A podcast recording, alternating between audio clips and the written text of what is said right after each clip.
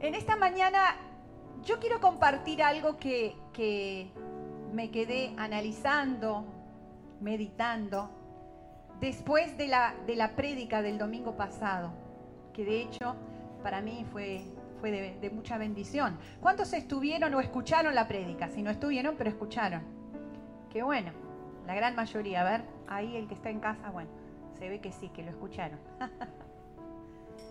pero, a ver, si yo les pregunto acá a los que están presentes y la escucharon, ¿de qué hablábamos? O de, qué- habló Juanpa, mejor dicho, que fue el que predicó. ¿Alguien? De la siembra y la cosecha. No sé cuántos, algunos, con algunos he compartido algunas, algunas ideas, digamos, pero yo me quedé me- meditando en esto, ¿no? Especialmente porque obviamente que uno hace como, como un análisis de su vida, ¿no? Y, como digo, después de, de la prédica, empecé a analizar mi vida, de las cosas que, que he sembrado, y uno empieza a profundizar, ¿no? Y como decía Juanpa, eh, a veces uno piensa que, que- que- que el obrar de Dios en nuestra vida es como una, como la matemática, ¿no? Dos más dos son cuatro, y deben ser cuatro. Y no es así. Dios obra de diferentes maneras. Dios obra muchas veces de maneras que nosotros no entendemos. Y como yo digo, qué bueno que es así. Porque si yo pudiera entender todo lo que hace Dios, Dios estaría a mi altura. Y Dios podría razonar como razona nuestra mente carnal humana. Qué bueno que yo no entiendo todo lo que Dios hace. Y qué bueno que no tengo todas las respuestas, porque eso significa que mi Dios es un Dios muy grande. Su mente, como dice la Biblia, ¿quién la entenderá en su totalidad? Hay cosas que Dios nos revela, hay cosas que Dios nos enseña, hay cosas que, cosas que el Espíritu Santo, dice la palabra, nos lleva a la verdad porque son necesarias. Hay otras cosas que no las vamos a entender. Y si después que lleguemos al cielo queremos tomarnos el tiempo de entender lo que no entendimos en la tierra, bueno, ese es un problema de ustedes. Yo voy a llegar al cielo y disfrutar. ¿No? Es como si me fuera de viaje a Cancún y tuviera que estar estudiando algo, analizando. Nah, me voy de viaje a Cancún y disfruto. Así pienso hacer cuando vaya al cielo. Ahora, en esta tierra hay algunas cosas que, que está bueno analizarlas, ¿no? Que está bueno profundizar en ellas. Y como les digo, me quedé pensando, ¿no? Eh, no siempre cuando uno hace una siembra buena, por ahí las cosas salen o recoge una siembra visible en el momento, ¿no? Que esto también lo mencionó un poco Juanpa, en el momento que uno espera. Y también uno hace el análisis, y, yo voy a ser muy sincera en este día, hace el análisis de que, che, pero aquel, uno sabe que aquel no sembró correctamente, ¿no? Aquel se mandó macanas, aquel hizo lo que quería, aquel se fue eh, eh, de la voluntad de Dios, por ejemplo, se fue o hizo, cualquier cosa. Sin embargo, uno dice, pero che, ¿qué pasa? Pero sin embargo a este le va bien. Y ahí pensando ¿no? en esto, el Señor me llevó al Salmo 73, que algunos conocemos, ¿no? Y ahí me sentía tan identificada con el, con el salmista en el Salmo 73, porque el salmista de repente empieza a hacer un análisis de estas mismas cosas, un análisis de las siembras de otros. Dice, pero ¿qué pasa? El, Salmo dice, ¿por qué prosperan los malos? ¿Qué pasa que aquel hizo esto y lo otro y lo otro y, y- mira cómo le va? Le va bien. Es prosperado, eh, tiene una buena familia o hace esto y le fue mal.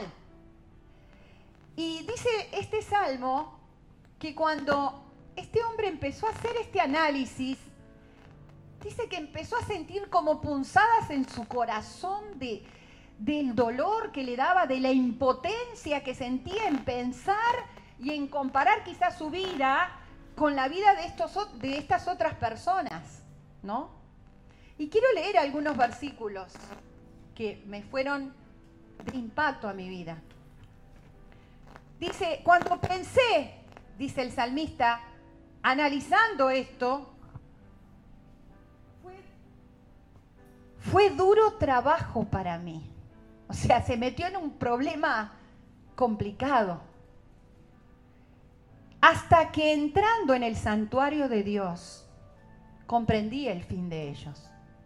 Ciertamente los has puesto en deslizaderos, en asolamiento los harás caer. ¿Cómo han sido asolados de repente? Versículo 21. Se llenó de amargura mi alma y en mi corazón sentía punzadas. ¿Por qué? Porque tan torpe era yo que no entendía. Versículo 23. Con todo yo siempre estuve contigo. Y me quiero detener en esta apreciación del salmista. Al compararse, al comparar su vida y sus resultados con la vida de, esta otra gente, ¿no? Que había hecho cualquiera y le había ido bien, él llegó a un análisis. Yo era un torpe, porque realmente yo no entendía. Quizás se pasó un tiempo, porque para llegar a entender que, que había pasado un estadio de angustia y de torpedad.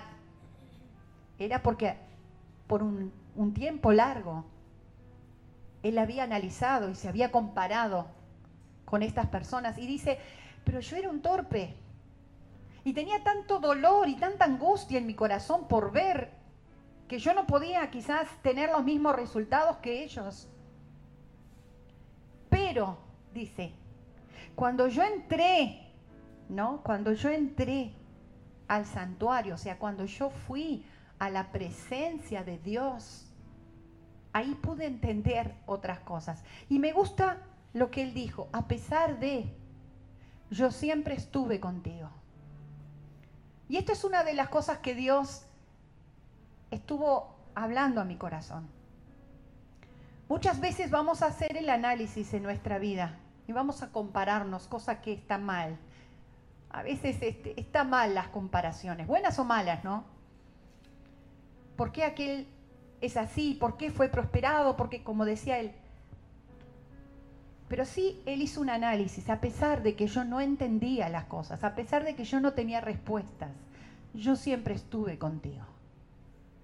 A pesar de que él no podía entender algunas cosas como nosotros, como las cosas, algunas que comentamos esta semana, a pesar de que no entendemos cuál es nuestra actitud con Dios. Muchos se enojan con Dios.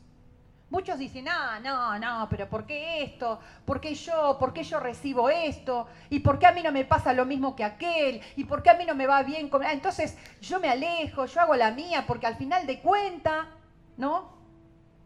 Porque muchas veces nosotros sentimos que Dios está obligado a bendecirnos porque nosotros fuimos tan buenos. Nosotros hicimos las cosas tan bien. Y nos comparamos y decimos, che, yo soy una joya, ¿por qué a mí Dios no me bendice? Entonces queremos como exigir a Dios que nos bendiga en el tiempo y en la forma que nosotros queremos. Y a mí me bendijo la actitud de este hombre, a pesar de que yo no tenía todas las respuestas, a pesar de que en el análisis para mí había algo que no iba, yo siempre estuve contigo. Dice, me tomaste de la mano derecha, o sea, él sintió de todas maneras la, conducción de Dios apropiada, sabia, certera, y me has guiado según tu consejo. Y sé que después me vas a recibir en gloria. ¿A quién tengo en los cielos sino a ti? Y fuera de ti, poco lo que hemos cantado, y fuera de ti nada deseo en la tierra. Otra conclusión que me bendijo de este hombre, que sí, es verdad, hay cosas que quizás yo no he recibido y que entiendo que debería haber recibido, Debería haber tenido una cierta retribución de Dios o de alguno o de... No, porque a veces uno hace...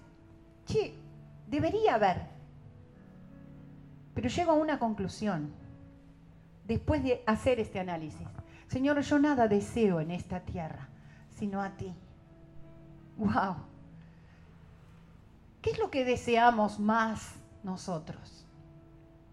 ¿Qué es lo que más deseamos como hijos de Dios? Obviamente que todos los seres humanos esperamos una cosecha en esta vida.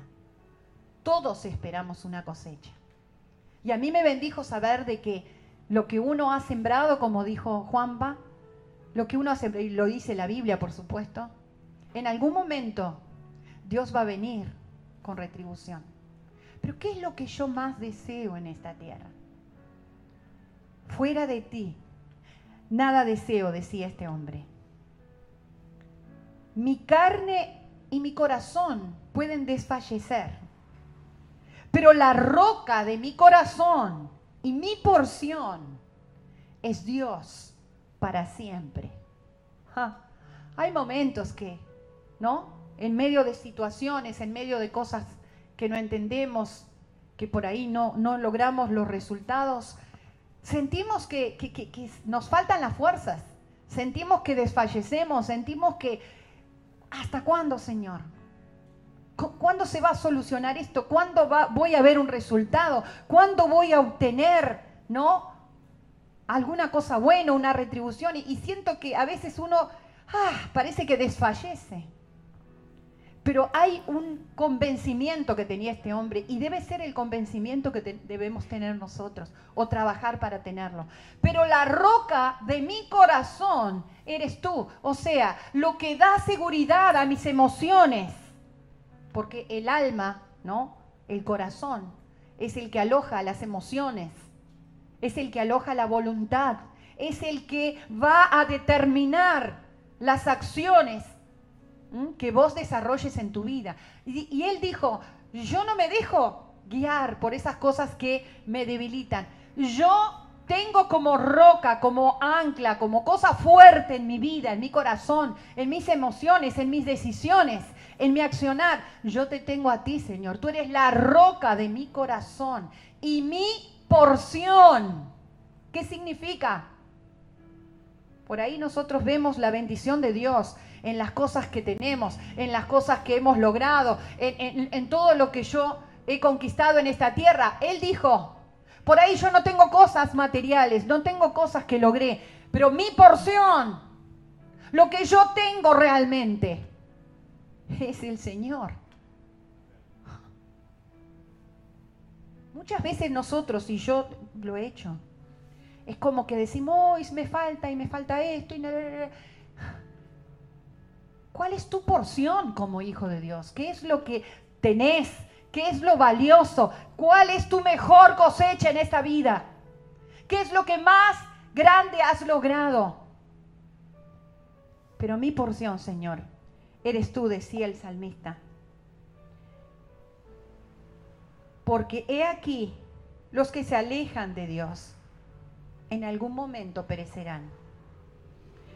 Versículo 28, pero en cuanto a mí, el acercarme a Dios ha sido el bien. He puesto en Jehová el Señor mi esperanza para contar todas sus obras. Este fue el primer análisis que hice en cuanto a cosechas. Creo que lo primero que tenemos que entender, que cuando nos comparamos con otros, que a veces nos comparamos más con los que más tienen, los que más han logrado, y por ahí siempre hay un análisis de decir, yo merezco más que ellos por ahí, ¿no? Porque los seres humanos somos así. Siempre pensamos que merecemos más que el otro. Algunas veces por ahí puede ser que estemos en lo correcto. Ahora el Señor me llevó, esta es la introducción, el Señor me llevó a un pasaje de un hombre, un ejemplo muy interesante. Primera de Crónicas 26, y yo lo voy a decir para que no se pongan nerviosos y, y digan, ay, ay, ay, hoy salimos a las 2 de la tarde. En Crónicas 26 habla de un rey, el rey Usías. Muchos de nosotros conocemos la historia de este rey. Era un muchacho joven, cuando empezó a reinar tenía 16 años y para la época era muy joven. Imagínense ahora un presidente de 16 años, en esa época más todavía, porque era prácticamente un niño. Es más, se cree que eh, debería haber ya empezado a gobernar porque su padre ya había muerto hace unos años, o sea que el heredero era él, así que se ve que un poco lo adiestraron para que él pudiera ser rey.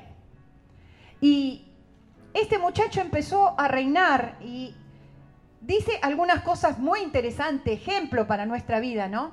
Dice que desde que él empezó a reinar, hizo lo bueno versículo 1, y lo pusieron rey en lugar de su padre, eh, de 16 años, dice el versículo 3, y el versículo 4 dice, e hizo lo recto ante los ojos de Jehová, conforme a todas las cosas que había hecho Amasías su padre.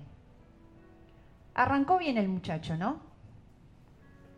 Y yo pensaba, cuando dice, hizo las cosas bien, como había hecho su padre, dije, wow, qué buena siembra le dejó su padre. Indudablemente su padre había sembrado en él algunas cosas que, este chico había podido tomar para poder empezar él en su vida a sembrar correctamente. Esto es importante también en el tema de la siembra. Nosotros como padres, como educadores, como líderes, como personas influyentes con, una generación que nos está eh, mirando, con una generación que está observando qué es lo que dejamos. ¿Cuál es la siembra que estamos haciendo en la vida? Pues también sembramos en la vida de otros. No solamente sembramos para nuestra vida y para recoger una cosecha personal, sino qué sembramos en la vida de aquellos que nos rodean, niños y jóvenes. ¿Cuántas veces nosotros como padres nos quejamos, ¿no? De actitudes, de pensamientos. Ah, no, porque mi hijo es un rebelde, porque mi hijo no obedece. Sería bueno acá como un paréntesis escuchar qué sembramos en casa, en nuestros hijos, en nuestros jóvenes. ¿Mm? Ah, no, porque mi hijo ahora está dedicado, oh, tiene este vicio. ¿Y vos fuiste una joyita? ¿No tuviste ninguna clase de vicio? ¿Nunca hiciste algo que tu hijo pueda imitar de alguna manera y diga, bueno, este vicio que tiene tu hijo es porque vos le diste este ejemplo, esta siembra en su vida? Bueno, acá parece que este chico había recibido una buena siembra de su padre. Y yo fui a ver que, a conocer a este papá, ¿no? Que está en el, en el capítulo 25. Y fue interesante la vida de Amasías. Era el papá de Usías. Esto después léanlo en el capítulo 25 porque está interesante. Este hombre era como el calco de su hijo, o su hijo el calco de él. Empezó a reinar muy joven y también empezó a hacer las cosas bien. Empezó a trabajar para, para poner en orden. Indudablemente Amasías era un hombre que le gustaba el orden que le gustaba hacer las cosas correctas. Vieron que hay gente que le encanta hacer las cosas correctas en todos los aspectos, ¿no? Son personas que, no sé, los placares los tienen perfectos, los pisos perfectos, todo, ¿no? Todo correcto. Eso es bárbaro, a mí me encanta la gente así, es divino. ¿no? Pone en orden esto, hay que poner esto en orden, y aquello, el tráfico está mal, habría que ordenarlo así, y, y, es, y están en lo cierto, porque son personas que le gusta hacer las cosas correctos, correctas. Así era Macías. Le gustaba que las cosas fueran. Entonces empezó a poner orden cuando llegó a su reinado. Y hay algo interesante que dice de Amasías. A ver si lo encuentro porque me doy cuenta que no lo anoté, si no, lo digo y después lo leen. ¿Mm? Versículo 2, estaba cerquita. Dice, dice de Amasías, hizo él lo recto ante los ojos de Jehová, aunque no de perfecto corazón. La verdad que fue un impacto para mí este versículo. Este hombre hizo las cosas correctas pero no de perfecto corazón. Y me hizo pensar de que muchas veces hay personas que uno mira y dice, bueno, esta persona hace las cosas bien, es correcta, ¿no? Esa gente del por favor, del gracias, cumplen los trabajos, mejores estudiantes, eh, hacen las cosas bien, le gustan poner orden en las cosas, eh, marcan las cosas que están mal. Son personas que le gusta lo correcto, como a Macías, pero no de un corazón. Como dice el versículo, no de un corazón perfecto. Indudablemente había algo en Amasías que la intención por la cual hacía las cosas no era la correcta. Porque Dios, dice la Biblia, mira el corazón. Dios mira con qué intención hacemos las cosas. Dios mira de que seamos realmente personas que, a, ver, a veces con esa intención buena, correcta, sana de hacer las cosas, verdadera. Yo realmente tengo esta intención, decimos, ¿no? Y a veces vemos y decimos, pa, pero no salió tan bien. No tengo los resultados que esperaba. Pero de alguna manera vamos a ver, Dios, Dios va a solucionar esa cosecha. Porque la intención de mi corazón fue la correcta. Ahora, miren lo que pasó con este hombre. Dice que él ordenó, hizo las cosas, fue correcto, empezó a, poner, hizo leyes, construyó cosas. ¡Wow! Llevó una prosperidad al pueblo. Pero, dice la Biblia, que empezó a enaltecerse su corazón. Empezó a sentir de que, pa, soy un capo. Hice bien esto, hice bien lo otro, soy bueno en esto, hice lo... Y empezó, ¿no?, a decir, che, soy una joya soy bárbaro, soy indispensable para el pueblo. Sin mí no pueden vivir, porque miren todas las cosas bien que hago. Y empezó a enaltecerse, dio lugar, voy a hacer corta la...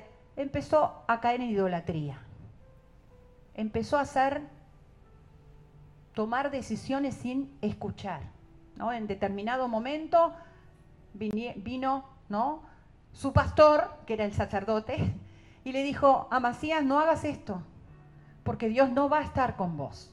Y dijo, no, no, no, yo lo voy a hacer igual, porque yo he analizado, he visto, he considerado, he preguntado a otros y lo voy a hacer igual. ¿Cómo terminó la historia? Terminó mal.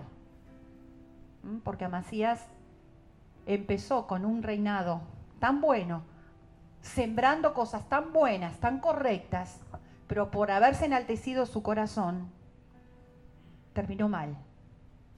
Usía, su hijo, empieza a reinar. ¿Qué dice la Biblia? Y empezó a hacer lo bueno, igual que había hecho su padre. Ay, qué bueno. Por lo menos Usías rescató lo bueno de su padre. Voy a leer rápidamente qué hizo Usías.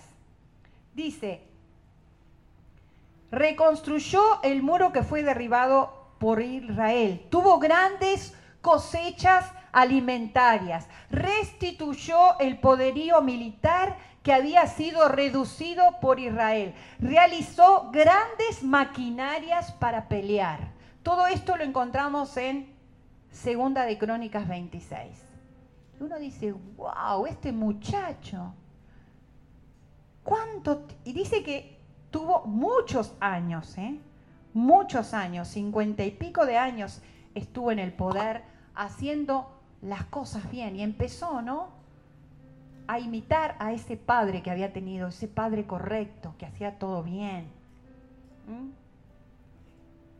Ahora, ¿qué pasó con Usías? Vamos a leer los últimos versículos. Más, versículo 16. Mas cuando ya era fuerte, o sea, cuando había tenido una trayectoria, cuando había logrado cosas en la vida, cuando había visto que era una persona inteligente, capaz, que podía obtener cosas, su corazón se enalteció para su ruina, porque se rebeló contra Jehová su Dios, entrando en el templo de Jehová para quemar incienso en el altar del incienso. Y entró tras él el sacerdote Azarías y con él ochenta sacerdotes de Jehová varones valientes.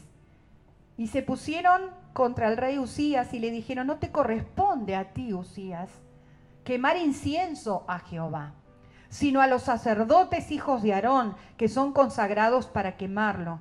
Sal del santuario, porque has prevaricado y no te será para gloria delante de Jehová. Entonces Usías, teniendo en la mano un incienso para ofrecer incienso, se llenó de ira y en su ira contra los sacerdotes, la lepra le brotó en la frente, delante de los sacerdotes en la casa de Jehová, junto al, altar del incienso. Versículo 21, así el rey Usías fue leproso hasta el día de su muerte y habitó leproso en una casa apartada, por lo cual fue excluido de la casa de Jehová. Uno dice, qué pena, qué pena este chico que durante tantos años hizo las cosas correctas, hizo lo que debía hacerse para el pueblo, ordenando, restituyendo cosas. Pero qué tema cuando uno, al empezar a lograr cosas en la vida, a lograr quizás títulos, cosas materiales, algunos han logrado una buena familia, se empiezan a creer que yo ya no necesito tanto a Dios. Yo puedo solo. Yo puedo lograr cosas solos. Porque durante tantos años este chico, este hombre que se convirtió en hombre, había sembrado cosas buenas. Lo lógico para el hombre era que terminara bien. Lo lógico era que su cosecha fuera buena, su cosecha fuera grande, porque había hecho cosas bien. Pero cuando se enalteció su corazón, fue su ruina, dice. Porque él creyó que podía hacerlo sin Dios. Y ya desde la época de Moisés había una advertencia, y quiero leerla. Deuteronomios 8, 17 y 18. No sea que digas en tu corazón, mi poder y la fuerza de mi mano me han producido esta riqueza. Mas acuérdate del Señor tu Dios, porque Él es el que te da poder para hacer riquezas, a fin de confirmar su pacto, el cual juró a tus padres, como en este día, como parte del pacto con su pueblo. Acordate, acordate que no fue solamente tu capacidad, tu inteligencia, tus recursos el poderío quizás de tu familia, los que te han apoyado. No fue solamente eso. Dice la Biblia que todo proviene de Dios. Todas las cosas provienen de Dios. Y Dios nos da la capacidad de prosperar. Dios nos da la capacidad de, lograr cosas, ¿no? de cosechar cosas que hemos hecho. Dios nos da esa capacidad, pero el kit de la cosa es saber de que todo viene de Él. Y Él es el que provee, y Él es el que permite, y Él es el que afirma, y Él es el que sostiene. Entonces, después de, estas cosas y estos pasajes que Dios trajo a mi vida, yo pensé, Señor, ¿cómo conservar la cosecha? ¿Cómo poder mantener aquellas bendiciones, porque cosecha son logros, son bendiciones, son cosas que Dios nos permite tener. ¿Cómo conservarlas? ¿Cómo lograr que esas cosas permanezcan hasta que uno se vaya y lo puedan recibir nuestros hijos de legado y puedan repetirlo y tomar de plataforma esa cosecha que uno les deja? Y la primera cosa que me vino fue tener humildad.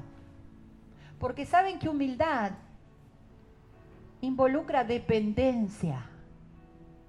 Una persona humilde no es aquella persona, ¿no?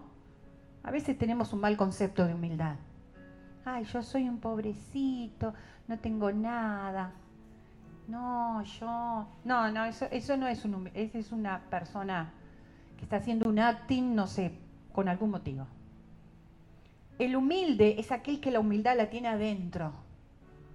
El humilde es una persona que puede ser tremendamente capaz, tremendamente eh, eh, inteligente, eh, organizador como estos hombres que mencioné, personas capaces de lograr cosas, pero saben que dependen absolutamente de Dios. Saben que lejos de Dios no pueden lograr cosas. Y si las logran, no las pueden mantener. Hay, hay unos versículos que, que dicen en, en el capítulo 26 de Crónicas que todas las cosas que Usías hacía, Dios lo ayudaba a prosperar. Y a mí me, hacía acordar tanto, ¿no? Lo digo de pasada, también a José, el famoso José de la Biblia. Que a veces le damos palo a José, ah, porque Dios lo trató porque era un orgulloso. No, Dios lo trató. Dios lo trató porque Dios tenía un propósito para José. A través de José Dios iba a salvar un pueblo y lo venía preparando. Y José pasó todas las pruebas. pasó todas las pruebas. Porque a pesar de sus errores era una persona humilde, dependiente de Dios y Dios lo prosperaba y Dios lo prosperaba. Y Dios lo prosperaba, ¿saben dónde? En, medio de la dificultad también. Dios le daba cosecha aún en medio de la, dificultad. Salvó su vida en la, en la casa de Potifar lo puso como jefe en la cárcel y son lugares que vos decís, wow, era un esclavo, era un preso. Porque cuando Dios te hace cosechar, Dios te, hace cosechar en cualquier parte. Entonces, acá te dice, ten cuidado, ten cuidado. Todo lo que has logrado es fantástico. Pero lo has logrado porque Dios lo ha permitido, no te no te alejes de Dios y no pienses que no necesitas a Dios. Y cuando digo no necesitas a Dios, vinieron muchas personas a hablarle a Usías. Y, y, oraba esta mañana pensando en el mensaje y Dios me decía, siempre que veo a alguien que se está alejando de mí, siempre mando a mis mensajeros a hablarles. Siempre. Muchas veces nosotros no recibimos cosecha o no recibimos resultados de cosas que queremos lograr. ¿Y a quién culpamos? A Dios. Y bueno, yo oré y Dios no me respondió. Bueno, yo y lo intenté, pero Dios a mí me dejó.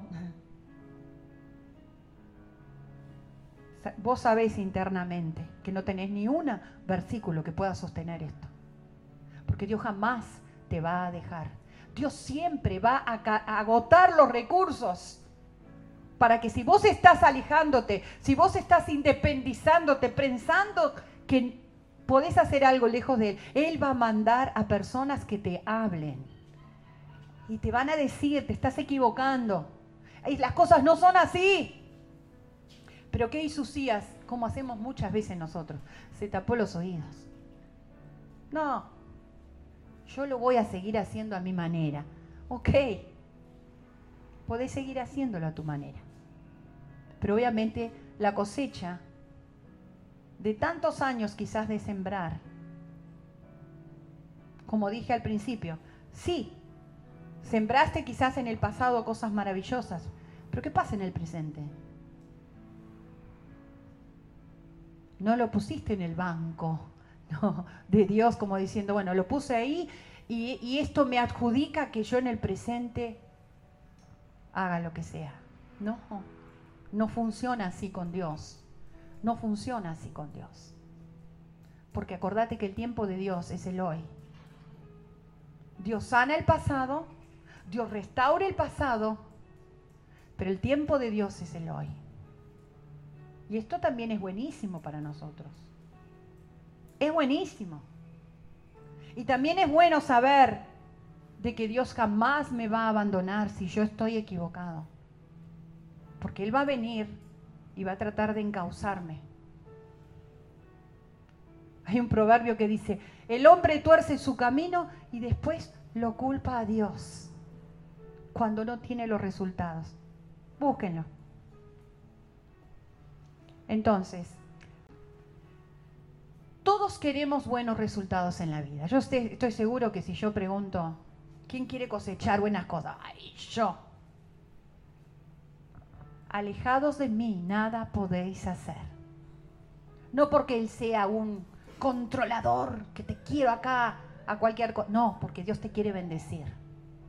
Dios te quiere bendecir. Dios quiere que todo lo que vos haces en la vida tenga buenos resultados cuando haces las cosas bien. Cerca de Él, cerca de su presencia.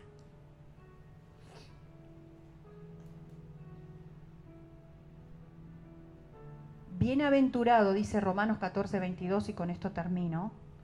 Bienaventurado el que no se condena a sí mismo en lo que aprueba en su vida. Bienaventurado, feliz, realizado, satisfecho. El que después de hacer muchas cosas, no aprueba cosas que pueden borrar todo lo que hizo. Si después de lo que hoy Dios te dijo, vos considerás que tuviste un poco un espíritu independiente, ¿no? Y empezaste a decir, no necesito tanto a Dios para llevar adelante mi vida. Y te hablo a vos, el que me estás escuchando y el que está presente. Hoy Dios trajo a, un, a una persona, en este caso yo, desde el domingo pasado te está hablando que te dice, volvé, volvé, volvé a la cercanía conmigo.